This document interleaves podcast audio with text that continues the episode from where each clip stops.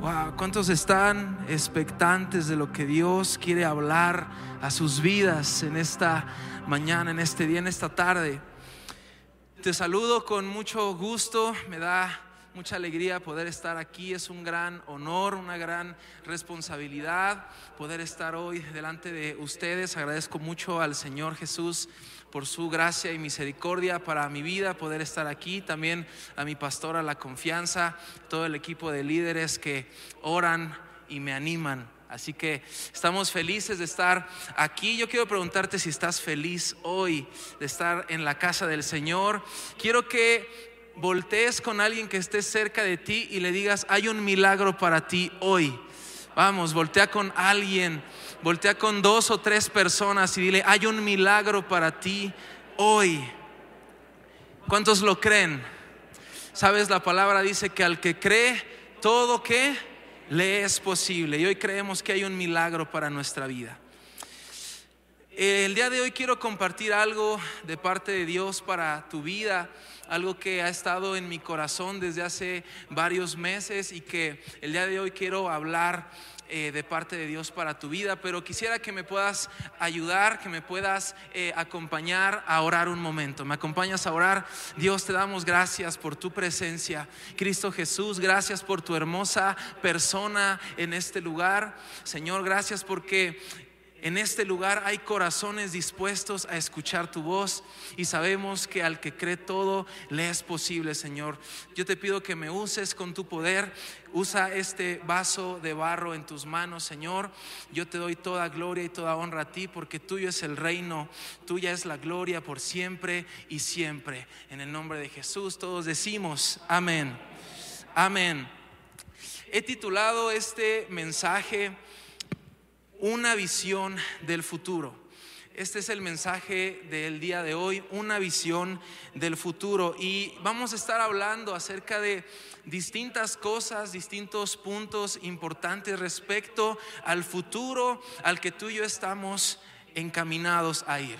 Es decir, el futuro, las promesas, la voluntad de Dios que hay para ti y para mí y cómo podemos enfrentar las adversidades del hoy, del ahora, cómo, cómo enfrentar las circunstancias que tenemos el día de hoy y saber que hay un futuro que Dios ha trazado para ti y para mí y es un futuro lleno de gloria y lleno de esperanza. ¿Alguien lo cree conmigo?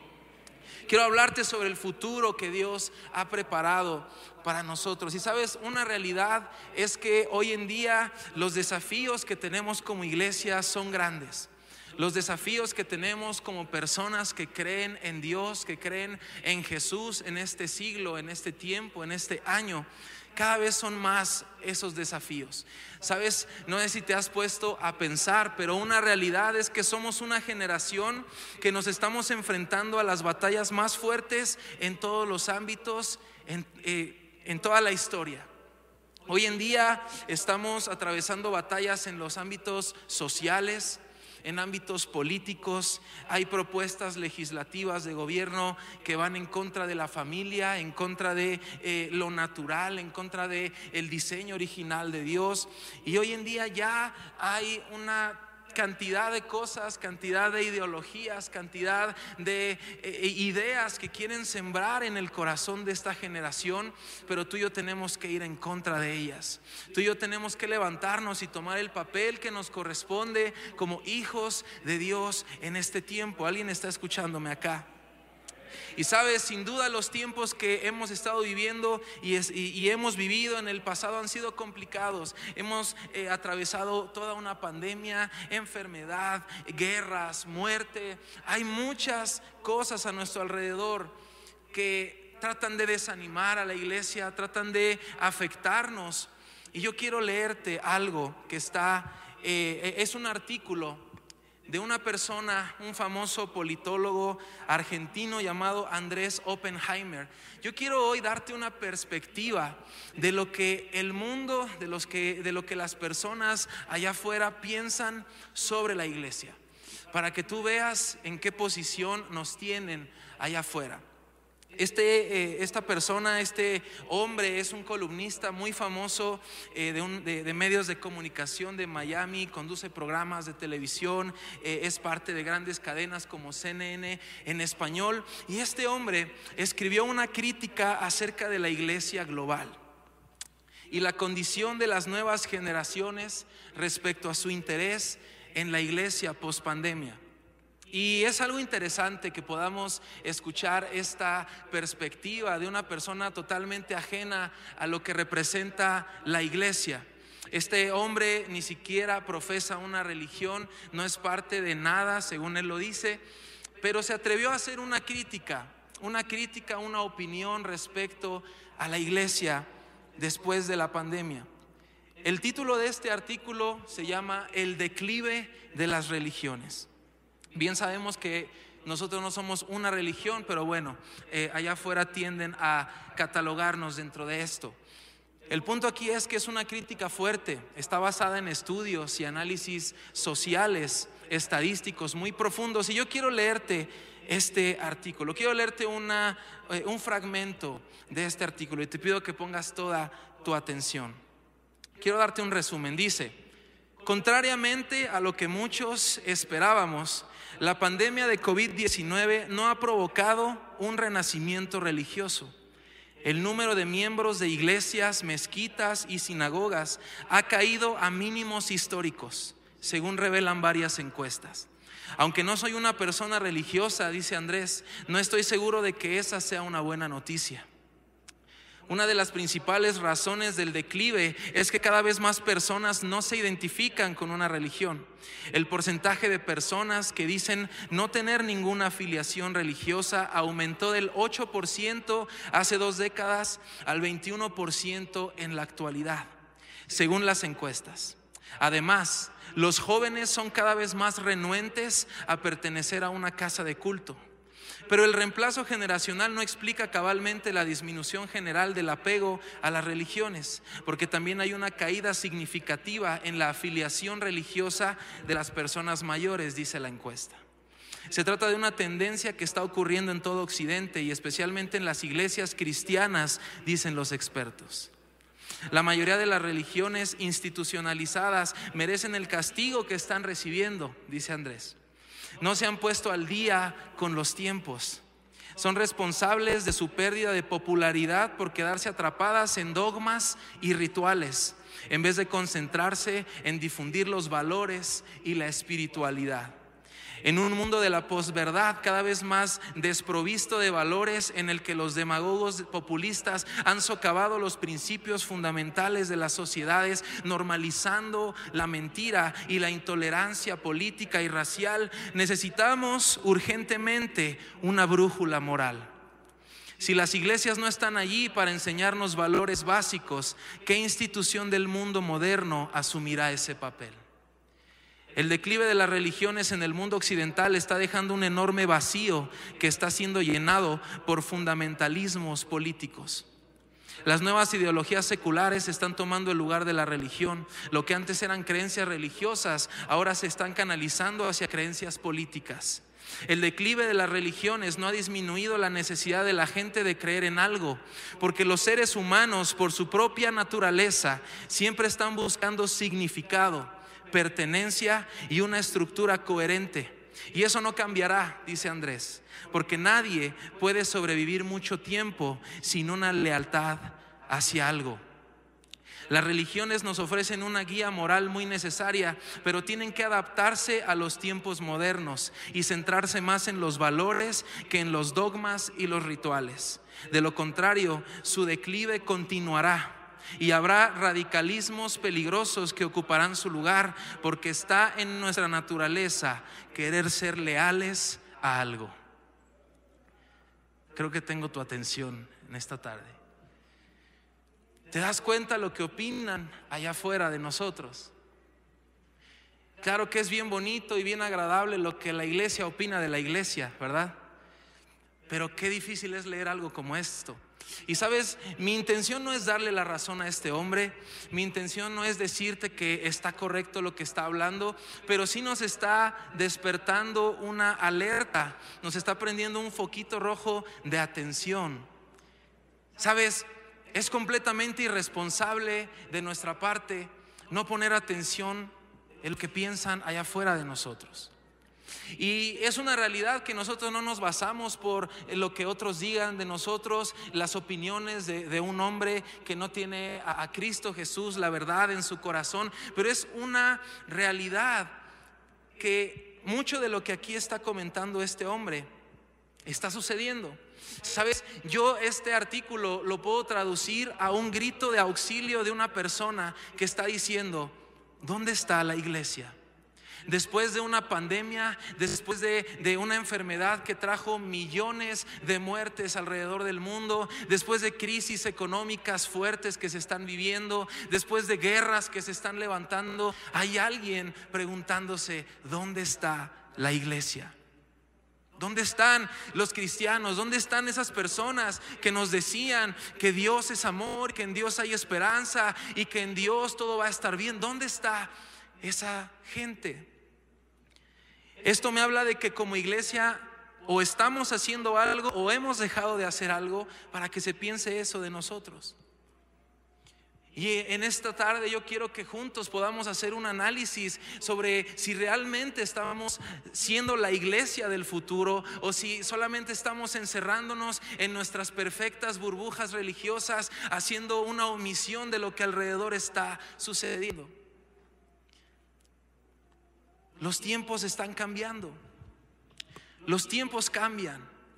Los tiempos están avanzando, las temporadas cambian, la tecnología avanza, hay muchas predicciones sobre lo que va a pasar en el futuro respecto a los negocios, a la economía, pero en un mundo donde parece que todo avanza rápidamente, en un mundo donde parece que toda eh, eh, la tecnología, que toda la política, que el socialismo y todas las cosas están avanzando, cada vez más parece que todo eso avanza, pero la iglesia no.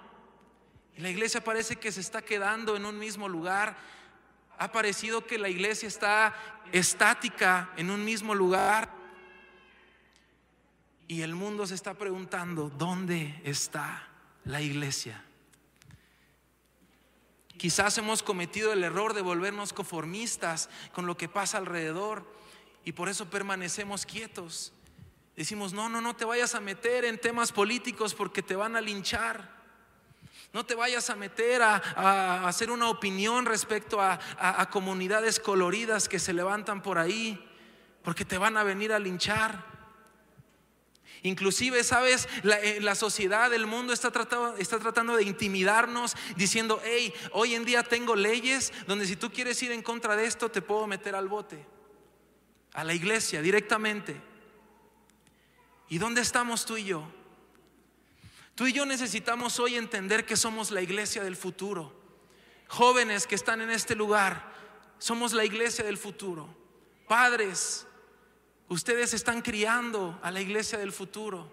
Son parte de la iglesia del futuro. Pero hoy quiero preguntarte, ¿realmente consideras que eres la iglesia del futuro? Quiero que te hagas esta pregunta. ¿Soy la iglesia del futuro? Quiero que hagas un análisis, un momento en la forma que estás viviendo tu presente. ¿Qué resultados te dará en el futuro? Si de, la, si de la manera en la que estás viviendo tu presente dependiera el futuro de la iglesia, ¿qué futuro es ese? ¿Qué presente estás viviendo? Sabes, hoy en día estamos viviendo, y lo digo con todo el amor del mundo, un presente apático, hay apatía en la iglesia. Hay frialdad en la iglesia. Hay frialdad en los hijos de Dios. No esperas nada, todo te da igual, nada te apasiona, no eres visionario.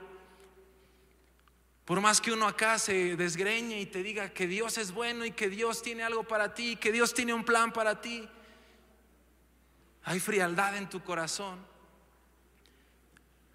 La apatía es uno de los peores males dentro de esta generación, ya que esta impide tener una visión del futuro y caminar hacia el futuro. Te quiero decir algo, la apatía es una asesina de propósitos.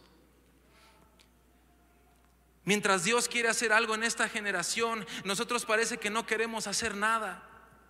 Mientras Dios quiere hacernos avanzar, mientras Dios quiere darnos cada vez más de su presencia, de su gloria para llevarla a, todas partes, como esa la, la, gran misión que nos dio de ir y compartir el evangelio a todas partes. Sabes, parece que nos hemos quedado quietos. Nos hemos quedado cómodos después de una pandemia donde nos dijeron, ah, mira, es posible ver una transmisión y desde ahí adoras a Dios desde tu cama.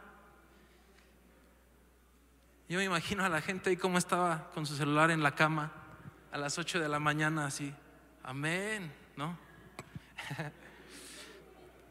Sabes, tenemos que entender que los tiempos están cambiando y aún en la palabra Dios nos dice que tenemos que ser entendidos en los tiempos, entendidos en lo que está sucediendo, entendidos en lo que estamos viviendo y poder avanzar hacia un futuro que Él tiene para nosotros, pero no lo vamos a lograr si somos apáticos.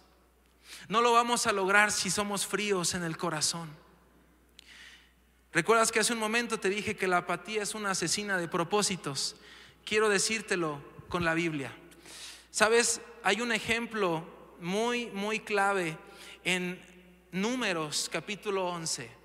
Si tú lees este fragmento de la palabra de Dios, tú te vas a encontrar con algo muy curioso que sucedió con el pueblo de Israel. Quiero ponerte el contexto, quiero que te imagines a Moisés rescatando al pueblo de Israel de los egipcios, de toda la opresión que ellos vivían, de la esclavitud que ellos vivían, todo aquello que, impedía que ellos pudieran avanzar, que fueran libres. Llega Moisés, mandado por Dios, capacitado por el Señor, le dijo, vas a ir, vas a liberar al pueblo, fue por el pueblo, los liberó y estaban entonces caminando hacia una promesa. ¿Cuál era esa promesa, iglesia? La tierra que, la tierra prometida. Había una promesa. Había ya un futuro para ellos. Dios había sido muy claro con Moisés y les dijo, los vas a sacar de la esclavitud hacia el nuevo destino que tengo para ellos un nuevo, un nuevo futuro, la tierra de la leche, de la miel, de la prosperidad, de la abundancia. Hay una promesa para ellos. Pero en esta parte de la palabra de Dios sucedió algo muy interesante, sucedió algo muy curioso. Y si tú lees números capítulo 11, tú te vas a dar cuenta que en un momento dentro de toda esa travesía hacia la tierra prometida, en ese caminar que Dios les había encomendado, ya había un destino, ya había una tierra, estaban caminando, ¿sabes qué empezaron a hacer? El pueblo de Israel? ¿Sabes qué empezó a hacer? Se empezó a quejar. Empezaron a quejarse. Tuvieron hambre, Dios les mandó pan. Tenían incertidumbre, Dios los llenaba de esperanza a través de Moisés, eh, hablaba a través de él, les hablaba directamente, pero llegó un punto donde empezaron a quejarse. Qué interesante.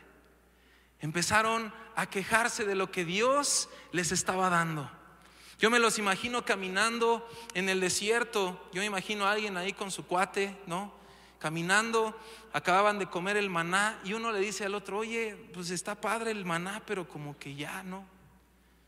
Unas quesadillas o algo así, algo más sustancioso. Empezaron a decir, ¿te acuerdas cuando estábamos en Egipto? Sí, nos daban de latigazos, pero cómo comíamos bien rico, ¿ah? Sí nos, desgarraban la espalda, pero ¿qué tal el vistezote, no? Y empezaron a irse al pasado. Empezaron a decir, estábamos mejor antes, estábamos mejor en Egipto, ¿para qué nos sacan de ahí? ¿Para qué nos sacan? ¿Para qué ahora tenemos que estar en un desierto? ¿Para qué ahora tenemos que tener hambre y sed todo el tiempo? Aunque Dios ya nos da esto. ¿Sabes aún dice la Biblia que echaban a perder el maná? Porque no lo querían. Ahí como que lo echaban y dice la, la Biblia que se echaba a perder y se hedía, fíjate. El punto aquí es, se quejaban. Dios les daba algo, se quejaban. Dios les daba algo más, se quejaban había una dirección, había un destino, se quejaban. ¿Por qué el camino es tan largo? ¿Por qué el proceso es tan largo? ¿Por qué tengo que atravesar por esto si antes estaba mejor, antes estaba más cómodo, antes no tenía que sufrir, antes no tenía que atravesar nada de esto? Dios los salvó y querían volver a Egipto. Dios les dio de comer y ya no querían eso. Ya no esperaban la tierra prometida, querían llegar a la tierra de la esclavitud otra vez. Porque se desenfocaron, se enfrió su corazón y la apatía comenzó a ser parte de ellos. El pueblo de Israel tenía un propósito, tenía un futuro, una tierra prometida les esperaba, pero comenzaron a desenfocarse y se perdió una generación entera en el camino hacia esa tierra prometida. Una generación entera, hombres, mujeres, jóvenes, niños, murieron en camino a la tierra prometida. Fueron 40 años de improductividad. 40 años de no dar fruto. 40 años de quejas, de apatía, de frialdad en el corazón. Se me pusieron tristes, me pusieron muy serios. ¿Terminamos o seguimos? ¿Sabes? Después Después de este tiempo, 40 años de vagar por el desierto, habían llevado a Israel a la cumbre de un monte, donde solamente pudieron ver de lejos la tierra prometida. Llegaron a un monte y solamente vieron allá a lo lejos lo que se les había prometido.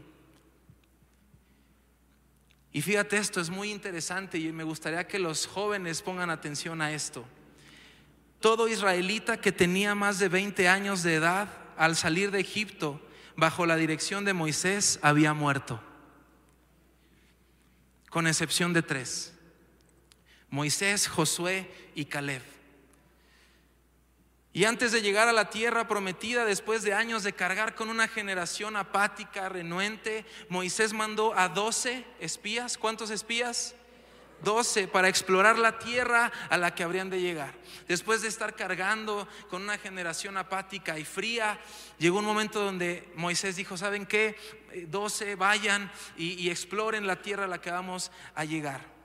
Digamos, ahí había unos elegidos, ¿verdad? Los 12 elegidos.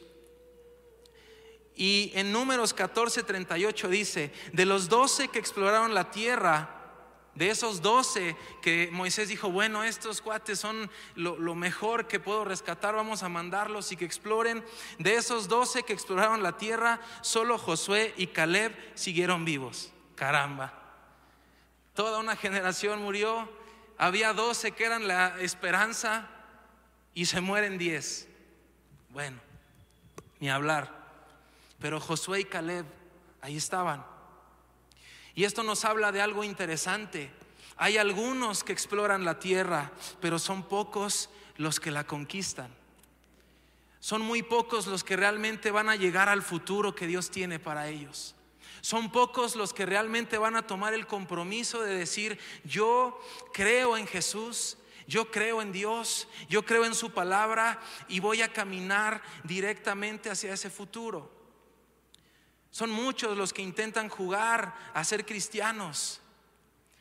A otros les gusta campechanear entre ser cristianos y estar en el mundo. Otros de plano se van lejos de su propósito porque la iglesia me decepcionó. Porque Dios no me dio lo que yo quería. Porque Dios no hizo caso a mis oraciones. Pero sabes, son pocos los que permanecen. Son pocos los que realmente van a llegar a esa tierra prometida. Y yo quiero hoy hablarte de parte de Dios, quiero decirte que hay un futuro para ti. Hay propósito para ti, hay propósito para tus generaciones, hay propósito para tu vida, pero tienes que ser valiente. Vamos a comenzar a vivir cada vez más los tiempos donde tenemos que ser valientes donde cada vez más se van a levantar voces contrarias, ideologías políticas, eh, leyes en contra de la familia, que la, que la sociedad va a pretender que tú y yo tenemos que aceptar, pero ¿sabes qué? Tiene que levantarse una generación que diga no, no. Tiene que haber una generación que diga no, no voy a aceptar eso, no voy a aceptar eso, no voy a aceptar lo que la sociedad quiere decirme. Yo tengo un futuro en Jesús. Y yo te quiero preguntar algo, ¿quieres llegar o te quieres quedar? Después de toda una generación que murió sin llegar al propósito, sin llegar al fruto, Dios levantó una nueva generación de conquistadores y fue ahí donde llegó Josué. Y él sí llegó, logró llegar. Sabes, yo oro porque hoy sea el tiempo en el que una nueva generación se levanta. Sabes, quizás hay generaciones atrás de nosotros que se perdieron. Quizás hay generaciones atrás de nosotros que no lograron llegar, se desviaron, se desenfocaron. Pero hoy hay aquí una generación que va a llegar Qué padre se emociona la gente aquí. Muy bien. Vamos a Jeremías 29:11. Jeremías 29:11. Jeremías 29:11 es uno de los versículos que más me encantan eh, en la Biblia. Y quiero que leas lo que dice conmigo. Jeremías 29:11 al 14. Dice, pues yo sé los planes que tengo para ustedes, dice el Señor. Son planes para lo bueno, no para lo malo, para darles un futuro y una esperanza. En esos días cuando oren, los escucharé. Si me buscan de todo corazón, podrán encontrarme. Sí, me encontrarán, dice el Señor. Pondré fin a su cautiverio, restableceré su bienestar, los reuniré de las naciones a donde los envié y los llevaré a casa, de regreso a su propia tierra. Sabes, el contexto de este versículo, de esta parte de la Biblia, es un momento donde otra vez el pueblo de Israel la regó bien bonito. Y Dios habló a través de Jeremías, porque ellos ya estaban desanimados. Una vez más cayeron en esclavitud, una vez más fueron oprimidos, una vez más fueron esclavizados. Pero aquí llegó una voz, la voz de Dios a través de Jeremías, para decirles, hey, hay un futuro, hay una esperanza. Quizás ahora tu situación se ve difícil, ahora tu situación se ve dura, pero sabes, hay un futuro y una esperanza. Busquen a Dios porque podrán encontrarlo. Dios tiene planes buenos para ti. Dile al que tiene cerca, Dios tiene planes buenos para ti. Créelo hoy. Y sabes, para poder recibir esas promesas, para poder recibir ese futuro grandioso, increíble, maravilloso que Dios tiene para nosotros, tenemos que dejar de vivir en el pasado y comenzar a comprometernos con el presente y entonces caminar hacia el futuro. Tienes que renunciar ya al pasado, a dejar de pensar como el pueblo de Israel, antes estaba mejor, antes me, iba mejor. Alguna vez yo escuché gente decir, es que antes sin que yo estuviera en la iglesia me iba mejor. Es que me iba mejor en mi trabajo antes de que comenzara a diezmar. Es que me iba mejor antes, es que antes estaba más padre la vida, antes disfrutaba más la vida, ahora puro regaño. Antes disfrutaba más la vida, ahora puro macanazo me dan en la iglesia. Pero para ser la iglesia del futuro debo quitar la mirada del pasado y comprometerme con el presente. Salmos 37, versículos 37 y 38 dice, miren a los que son buenos y honestos, porque a los que aman la paz les espera un futuro maravilloso. Pero los rebeldes, te gustó lo primero, ¿verdad? Pero escucha, los rebeldes serán destruidos, para ellos no hay futuro. Ay Dios. Para ser la iglesia del futuro tienes que despertar. Tienes que levantarte en contra de lo que va a querer distraerte, en contra de lo que va a querer desenfocarte. Y quiero llegar a un punto importante. Para ser la iglesia del futuro, para tener una visión del futuro, las generaciones deben estar unidas en el propósito de Dios. Hombres, mujeres, jóvenes, niños, las generaciones unidas en el propósito de Dios. Padres, hoy vengo a decirles, comprométanse con la formación y el desarrollo espiritual de sus hijos. Comprométanse. Papá, mamá, tú eres el ejemplo de tu hijo. De verdad a mí me entristece mucho cuando veo jóvenes llenos de apatía, que no esperan nada de Dios, que no quieren llevar una vida de adoración a Dios. Y de repente ve uno a sus papás y dices, ah, ya entendí. Esto es en amor de verdad, ¿eh? Dile al que tiene cerca, me pasó rozando, pero te pegó a ti.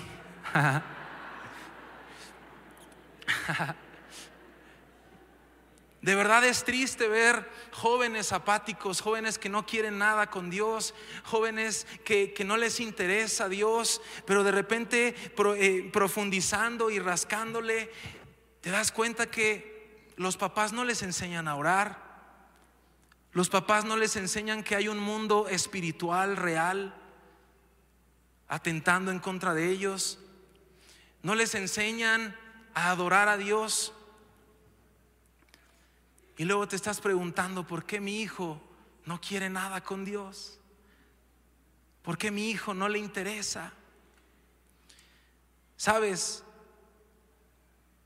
es tu responsabilidad, tu responsabilidad de nadie más. Ya basta de querer darle la responsabilidad a la iglesia. Ya basta de pensar, bueno, yo lo traigo y ahí que le digan lo que le tengan que decir y ya, ¿no? Ahí que le digan y que le regañen y que, hey, es tu responsabilidad. Claro que nosotros en la iglesia vamos a hacer todo lo posible por guiarlos, por enseñarles la palabra, lo que dice Dios respecto a su situación, a, su, a, a lo que estén atravesando, pero es tu responsabilidad. Yo te quiero preguntar, ¿oras con tus hijos en casa? ¿Lees la palabra con ellos? Porque luego están esas preguntas. ¿Por qué mi hijo no está aquí? Pero ¿qué tal le estás patrocinando sus pecados? ¿Qué tal le estás diciendo, está bien hijo, está bien, yo voy a orar por ti, un día estarás aquí en la iglesia, aleluya? Pero no te esfuerzas en enseñarle, no te esfuerzas en estorbarle ante el pecado. Andamos filosos, ¿verdad? ¿Sabes? Hoy públicamente yo quiero honrar y reconocer a mis padres que están allá. Que fueron fueron personas que no se cansaron de estorbarme ante el pecado.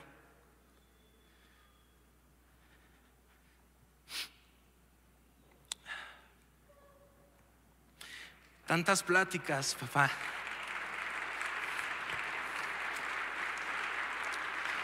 Y hoy lo agradezco. El poder estar aquí hoy de verdad es un gran es una gran señal de lo que te estoy diciendo. Los recuerdos que yo tengo en casa es a mi mamá orando por mí, a mi papá diciéndome, "No es por ahí. No me interesan tus ideas tontas, no es por ahí." Sabes, yo me he encontrado y perdónenme de verdad otra vez, pero con papás que creen que sus hijos son lo suficiente maduros lo suficiente preparados para decidir, para poder decidir que no quieren nada con Dios. Y cometen el error de pensar, ah, un día ellos se acercarán. Un día Dios llegará a sus vidas. Un día Dios se, se, va a aparecer a ellos. Y yo mientras aquí voy a orar mientras están borrachotes allá.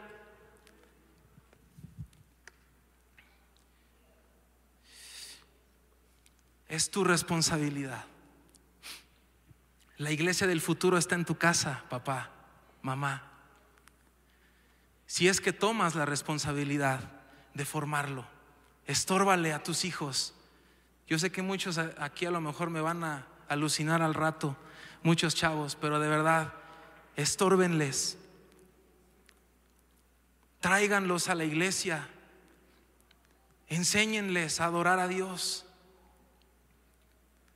¿Qué es eso de llegar y preguntarle, ¿quieres ir a la iglesia? Oye, hijo, hija, ¿quieres ir a la iglesia? ¿Les preguntas si quieren ir a la escuela? ¿Les preguntas, oye, hoy quieres ir a la escuela, hijo? Pues claro que te va a decir que no, ¿verdad? Y lo mismo pasa en la iglesia.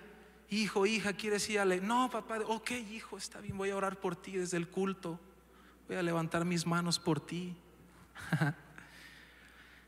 Ay, ¿le seguimos o le paramos?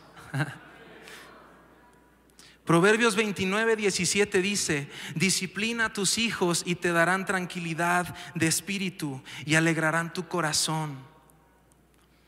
Papá, mamá, tú eres parte de la iglesia del futuro. En tu casa, tus hijos, las generaciones que hay delante de ti, son la iglesia del futuro y es tu responsabilidad.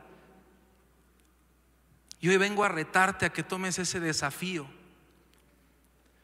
porque mientras tú dejas que los días pasen y mientras tú dejas que solito tu hijo tenga un encuentro con Dios, sabes, va a tener un encuentro pero con otras cosas. Y eso ya no te va a gustar tanto. Y eso va a ser más difícil. El compromiso de tus hijos con Dios no dependerá de tus buenas intenciones. Depende de las acciones que hoy tomes para guiarlos en el camino de la palabra del Señor es tu responsabilidad. Porque sabes una cosa, una realidad es que nada es seguro en el futuro. Nadie tiene comprada la vida o levánteme la mano quien sí la tenga. Levánteme la mano quien tenga comprados 40, 50, 60 años. No tenemos ganado ni el día de mañana, iglesia. No es una certeza. Pero una cosa es segura Dios está en el futuro. Dios está en el futuro, iglesia. Y está esperando a que lleguemos y conquistemos esa tierra. Él está en el futuro viéndonos. Está, yo me lo imagino diciendo, ven, vamos, vas bien. Ese obstáculo, vamos, tú puedes. Te lleno de fe, te doy mi palabra, te doy mi espíritu, te doy al Hijo, te doy todo. Y parece que vamos a veces en otra dirección.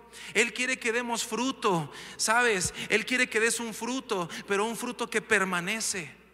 Un fruto que va a permanecer para dárselo a tus hijos un fruto que va a permanecer para tus generaciones. Un fruto que va a permanecer y va a seguir y va a ser una cadena de bendición en tus generaciones. Juan 15, 16 dice, ustedes no me eligieron a mí, yo los elegí a ustedes. Les encargué que vayan y produzcan frutos duraderos. Así el Padre les dará todo lo que piden en mi nombre.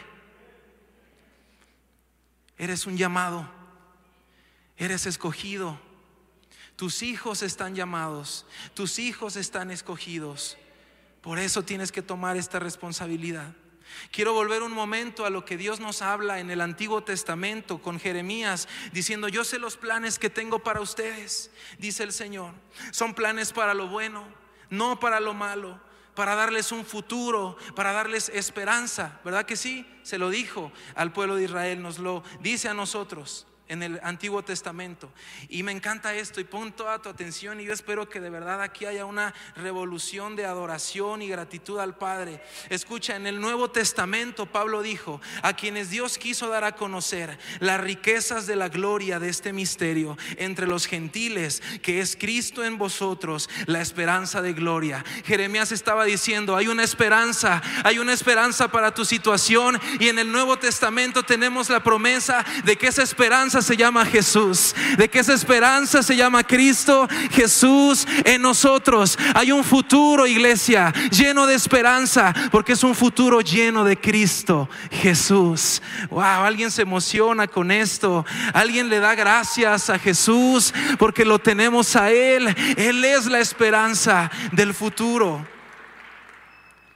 Hay esperanza en el futuro porque Jesús está en el futuro, iglesia para caminar hacia el futuro que Dios tiene para nosotros, ¿sabes qué tenemos que hacer? Avivar el fuego de Dios que hay en nosotros. Y hace un par de semanas hablaba esto con los jóvenes. Tienes que avivar el fuego de Dios que hay en ti. Hay un fuego ya depositado en ti. Hay un fuego, hay una porción de Dios en cada uno de nosotros. Pero es nuestra responsabilidad avivarlo. ¿Por qué te digo que es nuestra responsabilidad? Porque Dios ya nos lo dio, ya nos dio al Hijo, ya nos dio al Espíritu, ya nos dio su palabra. ¿Qué más quieres, iglesia? Es tu responsabilidad avivar el fuego. Por eso Pablo exhorta a Timoteo en su segunda carta y le dice, por esta razón te recuerdo que avives el fuego del don espiritual que Dios te dio cuando te impuse mis manos. Pues Dios no nos ha dado un espíritu de temor, iglesia, ni de timidez, sino de poder, amor y autodisciplina, dominio propio. Y para que el fuego se avive, el doctor Toño también lo decía hace un par de semanas, tenemos que dejar de contristar al Espíritu Santo.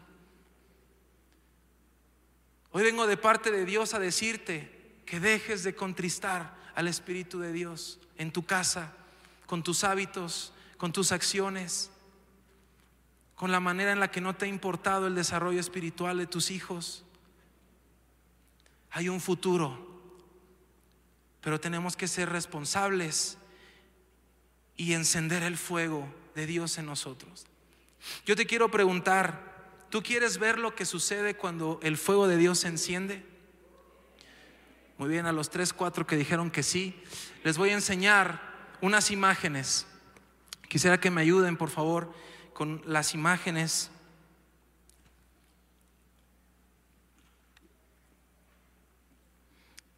¿Quién ha visto esto que está sucediendo? Para los que no sepan, en este momento está sucediendo un mover de Dios de una manera impresionante en Wilmore, Kentucky, Estados Unidos, en la Universidad de Asbury. Una reunión nada extraordinaria, una reunión nada planificada fuera de, de, lo que solamente querían hacer, que era orar por arrepentimiento de pecados. Se acaba de encender un fuego en esta generación, iglesia. Se acaba de encender un fuego y en este momento ya van más de 240 horas de adoración, de oración, de corazones que están volviendo al Padre, de hijos que se están reconciliando con su Padre en el cielo. Esto está sucediendo hoy. Mira esas imágenes.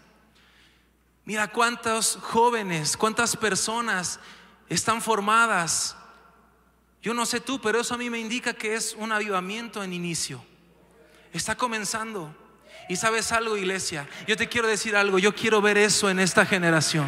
Yo quiero ver eso aquí en esta casa. Yo quiero ver eso aquí en mi nación. Es un anhelo ferviente de mi corazón y por eso yo no me voy a callar. Por eso no, no me va a preocupar si te ofende o no este mensaje, de verdad. Porque para mí es más importante que de verdad Dios hable a tu corazón, que de verdad Dios hable a tu corazón. Y quiero que veas esas imágenes, quiero que les prestes atención y quiero que veas a tus hijos ahí. Quiero que veas a tus hijos, quiero que veas a tus generaciones, quiero que veas a, las generaciones que hay delante de ti. ¿Alguien lo quiere realmente el día de hoy? ¿Alguien lo quiere realmente en esta casa? ¿Sabes? Dios quiere iniciar un mover de su espíritu en nosotros, en esta generación. Pero no lo va a hacer con personas renuentes, no lo va a hacer con personas frías de corazón, no lo va a hacer con personas que le jueguen al cristianito, no lo va a hacer con personas que no les interesa ni un poquito el desarrollo espiritual de sus hijos. Lo va a hacer con aquellos que de una vez por todas desechen el pasado, quiten el pasado, quiten aún los triunfos del pasado y se comprometan con el ahora con el hoy, con decir, hoy estoy aquí, hoy estoy en este país, hoy estoy en esta nación, hoy estoy atravesando estas dificultades, hoy estoy atravesando estas cosas, hoy estoy atravesando pruebas, pero yo sé que hay una esperanza, pero yo sé que hay un futuro, ah, yo sé que hay un destino y nada me va a desenfocar. Vamos, alguien tiene que dejar de ser frío en esta casa, alguien tiene que dejar la frialdad espiritual, alguien tiene que levantarse y decir, yo lo quiero. Alguien tiene que levantarse y decir, yo lo quiero para mi familia. Alguien tiene que decir, yo lo quiero para mis hijos. Alguien tiene que decir, yo lo quiero para mi casa. Alguien tiene que decir, yo lo quiero para mis generaciones. Alguien quiere que el fuego de Dios realmente se encienda en el corazón.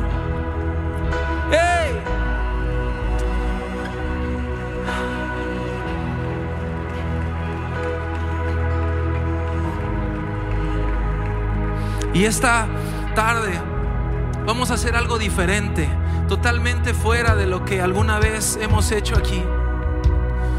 Yo quiero que, yo quiero hacer un llamado en esta tarde, un llamado especial a todos los jóvenes que quieran ser una generación que no va a morir.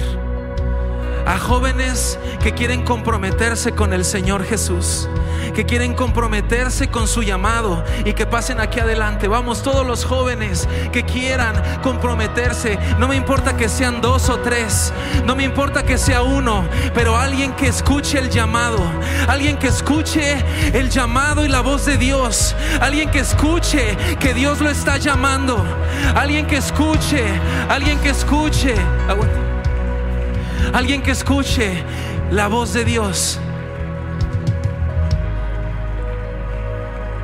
Iglesia, aquí está la iglesia del futuro.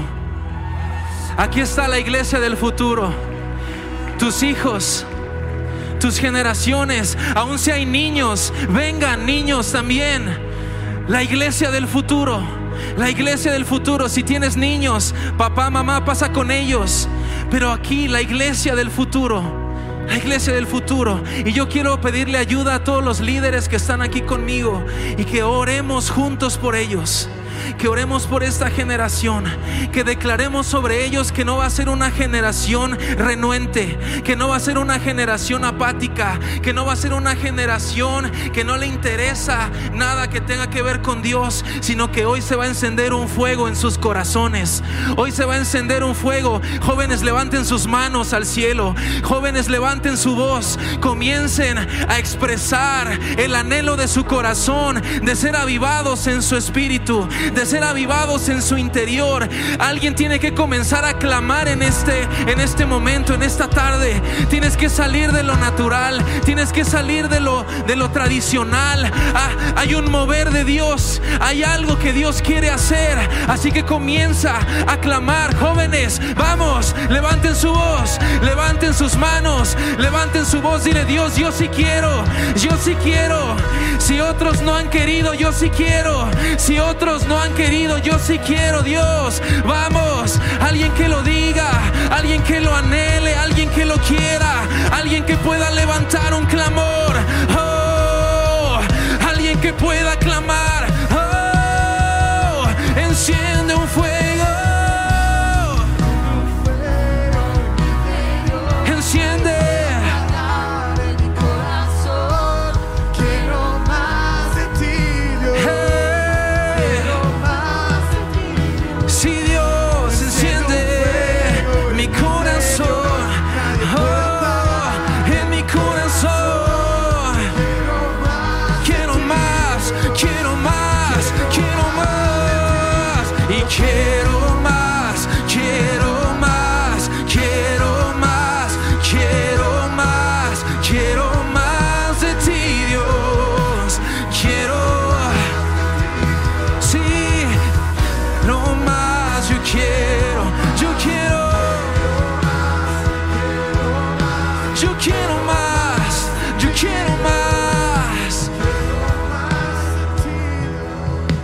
Tú que estás allá atrás, iglesia padres, madres de la nueva generación extiendan sus manos sobre ellos y comiencen a bendecirlos. Declara sobre ellos. Tú tienes una voz profética sobre tu generación. Tú tienes una voz profética sobre tus hijos. Así que comienza a decir, esa es una generación que no se va a perder. Esa es una generación que va a echar fuera la apatía.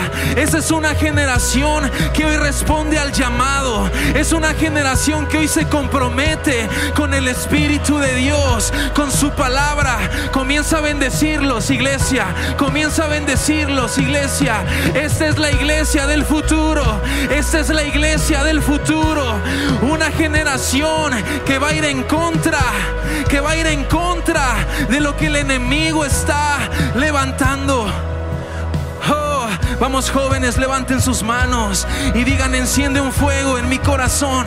Díselo, enciende un fuego en mi interior, Dios. Enciende tu fuego. Quiero verte, quiero conocerte. Quiero que dejes de ser solamente una idea, solamente un concepto. Quiero conocerte, quiero que seas real, quiero que seas real. Oh, enciende, enciende. Enciende un fuego en mi interior, nada puede apagarlo en mi corazón.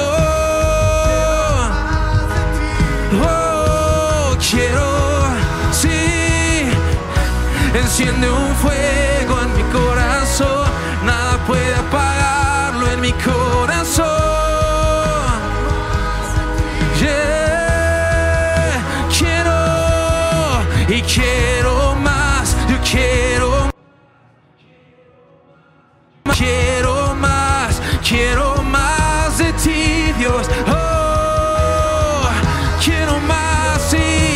Quiero más, quiero más, quiero más, quiero más, quiero más de ti, más de ti. Yo quiero más, quiero más. Oh.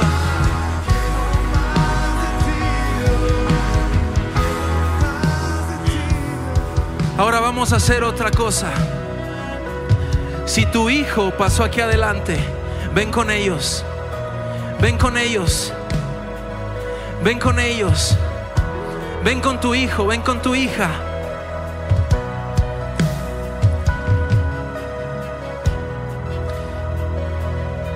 Pasa, pasa papá, mamá, pasa con tus hijos, identifícalos rápido.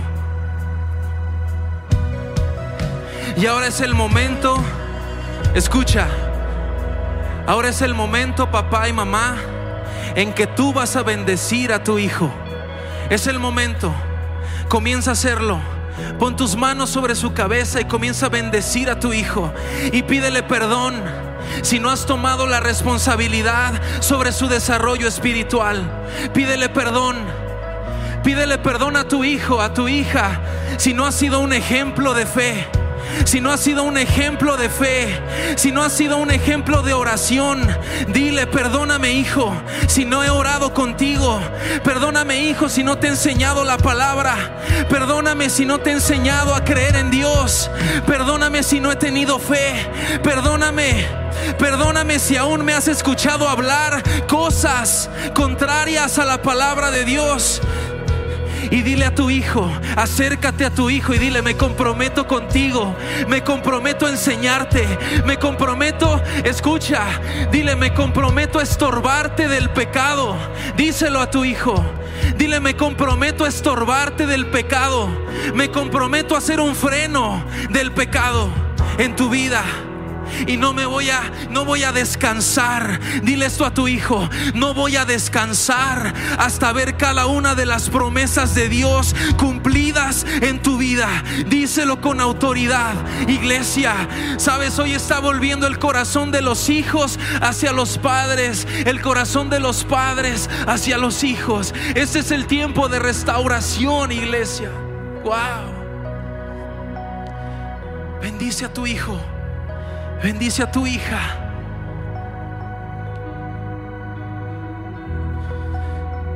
Joven, si tú viniste hoy sin tus padres aquí, yo declaro sobre tu vida que tú vas a ser una luz en tu casa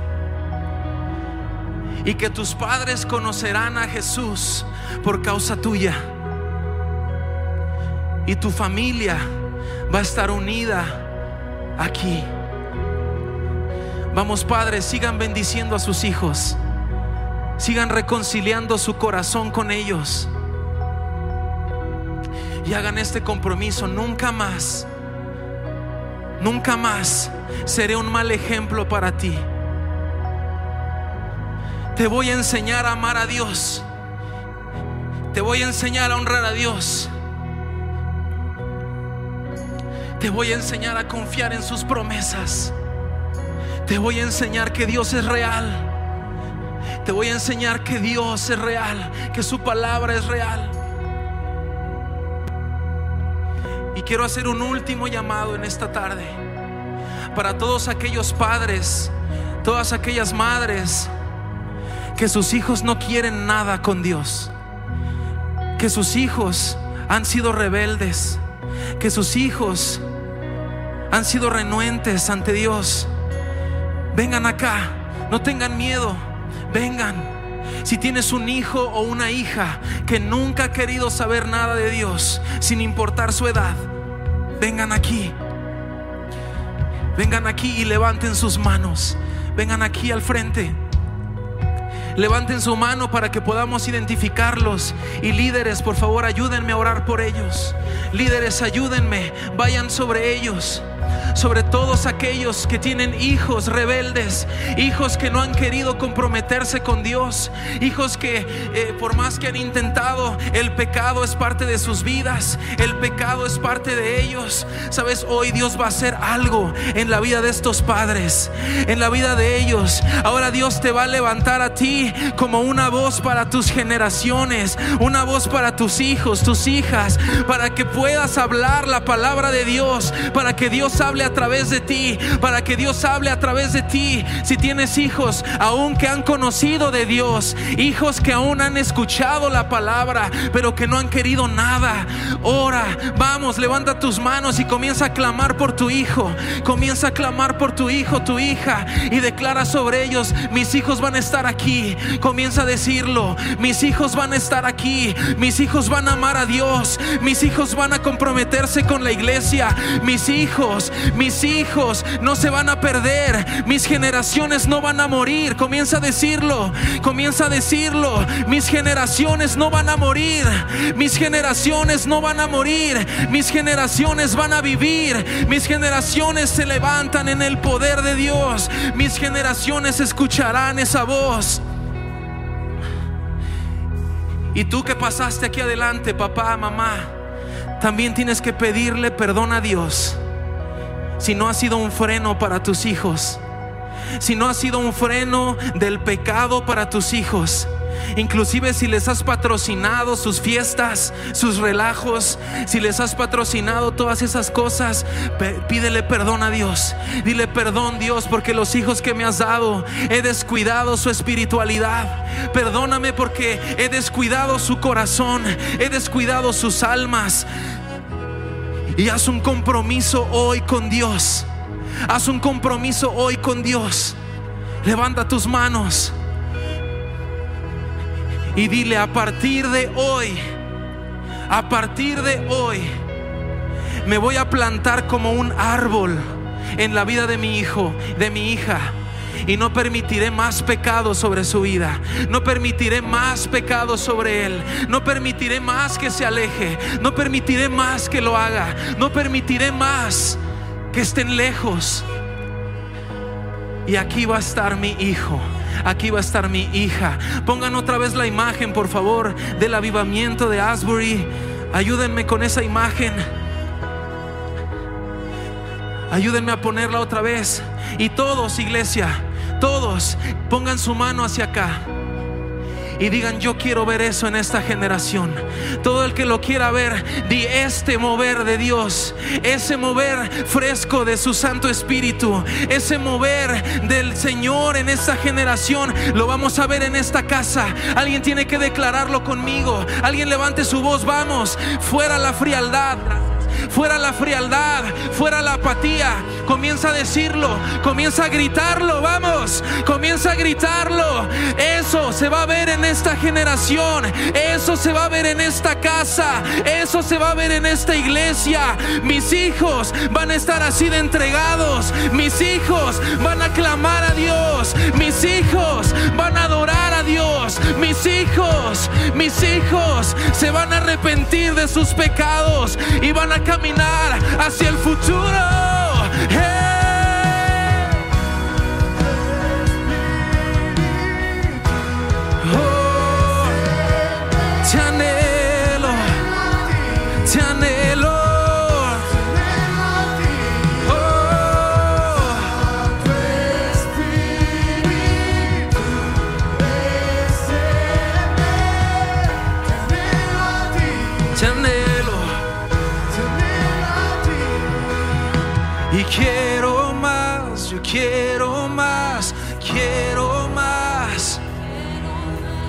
Quiero más de ti, Dios. Levanten todo el mundo sus manos y su voz a una voz.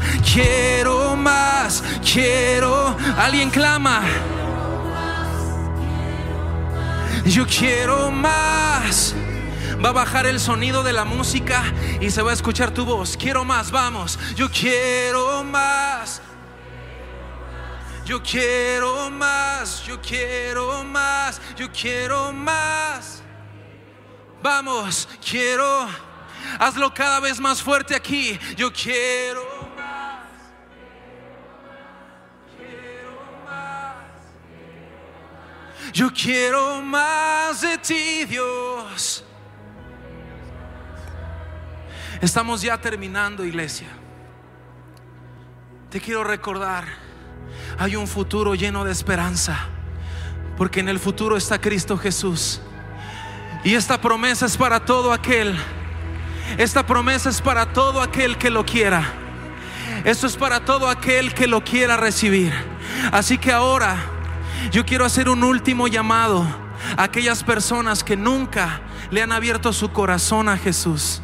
O algunas personas que han venido una dos, tres veces, pero no han tomado el compromiso de honrar a Dios en su vida y en su corazón. Yo quiero que levantes tu mano si es la primera vez que vienes a este lugar y que nunca has abierto tu corazón a Jesús.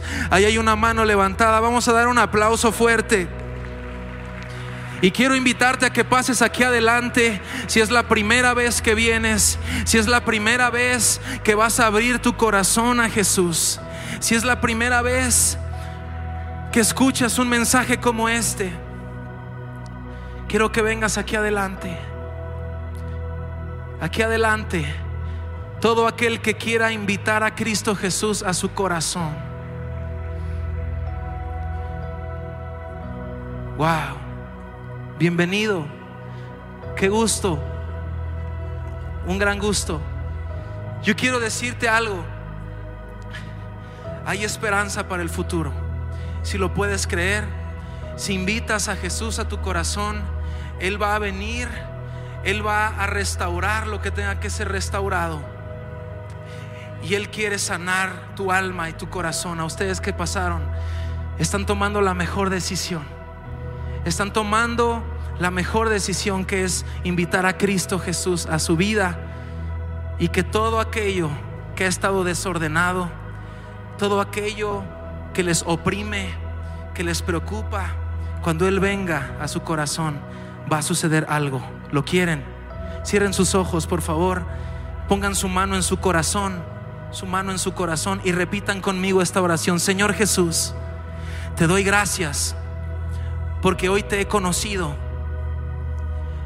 porque hoy he venido a este lugar y ahora sé que hay un futuro y una esperanza para todo aquel que cree en ti. Dile con fuerza, Jesús, hoy te acepto en mi vida, en mi corazón. Te abro las puertas de mi corazón. Abro las puertas de mi entendimiento para conocerte más. Di bien fuerte conmigo, Jesús, acepto tu sacrificio, acepto tu sangre y reconozco que resucitaste al tercer día para darme vida juntamente contigo. Hoy quiero recibir y caminar hacia ese futuro lleno de esperanza, agarrado de tu mano. Gracias Jesús. Amén. Vamos a darle un aplauso a Jesús porque hay salvación en esta casa. Vamos, alguien haga una fiesta porque hay salvación en esta casa. Hay salvación. Hay alguien que quiere darles un abrazo, por favor, volteen a sus espaldas. Hay alguien que quiere platicar con ustedes. Acompáñenlos y bienvenidos a la familia de Jesús. Estamos terminando iglesia. Por último, levanta tus manos una vez más y dile, enciende un fuego en mi corazón. Díselo, oh, enciende un fuego en mi corazón. Nada puede apagarlo en mi corazón. Yo quiero más.